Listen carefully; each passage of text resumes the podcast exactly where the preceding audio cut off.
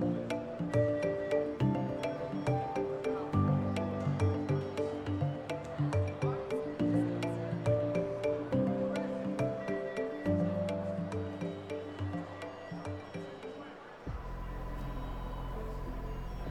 Martes 29 eh, de septiembre son aproximadamente las 8 menos 10 de la mañana en la costa este de Estados Unidos, aquí en Nueva York, y vemos como los eh, principales indicadores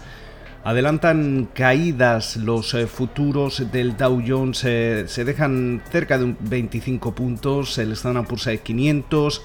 abajo un 0,1% y el Nasdaq compuesto alrededor de un 0,3%, eh, mientras eh, tanto el West Texas Intermediate se transa en el entorno de los 40 eh, con 29 dólares el barril y la rentabilidad del bono americano a 10 años se sitúa en el entorno del 0,65% en una jornada que llega precedida por múltiples referencias eh, quizá la más importante es que la pandemia del coronavirus ha mm,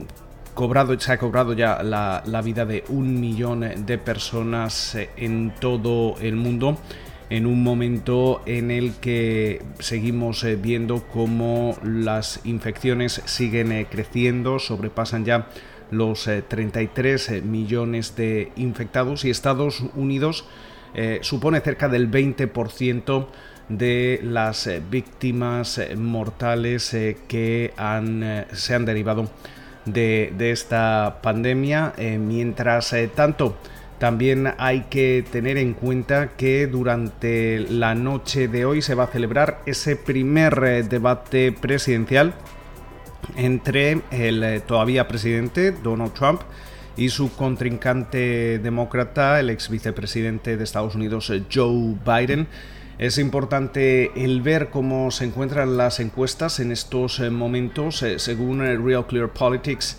esa ventaja a nivel nacional, la media de la ventaja de todas las encuestas que, se realizan aquí en el país, dan a, Biden un margen de alrededor de 6,1 puntos, mientras que en los principales estados ese margen se reduce al 3,6 eh, a 3,6 puntos. Por su parte, la plataforma 538 eh, sitúa ese liderazgo de Biden en alrededor de 7 puntos. Otro factor importante a tener en cuenta es que los demócratas en el Congreso presentaban a última hora del lunes un nuevo proyecto de ley de, estímulo de 2,2 billones eh, con B de dólares donde se incluyen pagos eh, directos a los contribuyentes, ese cheque de 1.200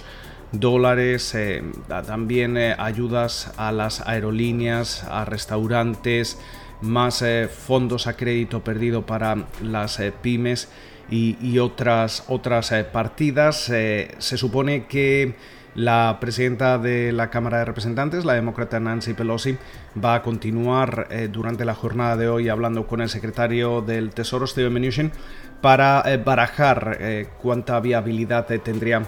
este proyecto que podría ser votado en la Cámara de Representantes esta semana, pero que todavía no está claro que los republicanos vayan a apoyar en el Senado. Mientras tanto,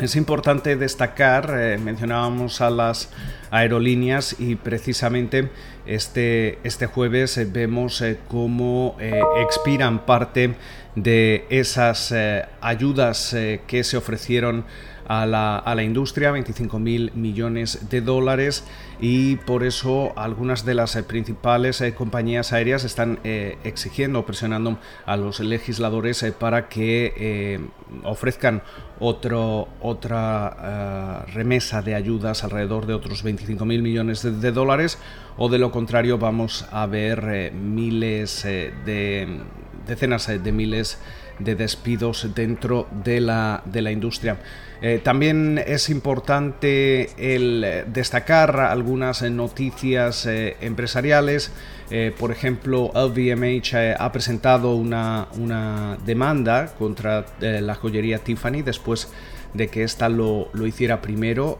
la francesa intenta defender en cierta forma la cancelación de su acuerdo de compra y la joyería lo que busca es ser compensada por no haberse materializado el, acuerdo. Eh, también hay que destacar cómo General Motors no ha dejado claro que realmente vaya a tomar esa participación en Nicola, en el fabricante de camiones eléctrico, tras las acusaciones de fraude que pesan sobre la compañía y especialmente sobre su, fundador. Eh, General Motors dice que todavía continúa en, negociaciones, pero que realmente esa transacción para comprar alrededor de un 11%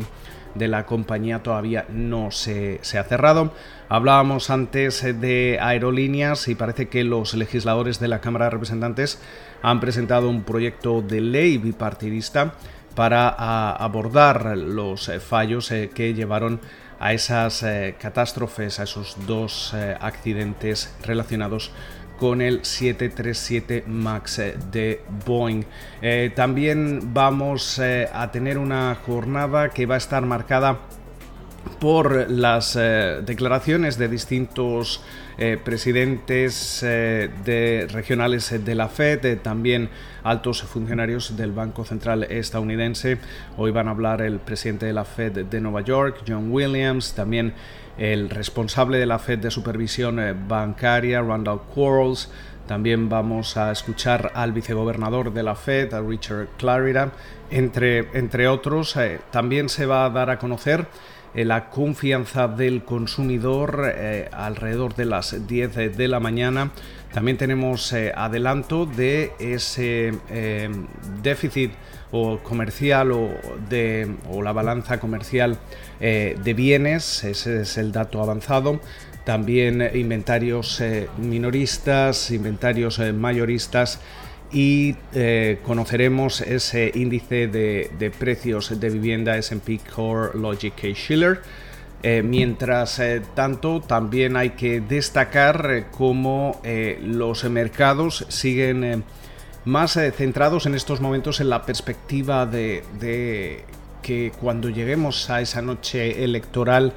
no tengamos un resultado concluyente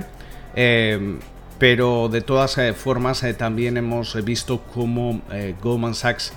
ha publicado esta, esta noche un, informe en el que asegura que una victoria de Trump es buena para los mercados, pero que una barrida demócrata en la que los demócratas no solo ganasen la, Casa Blanca, sino que también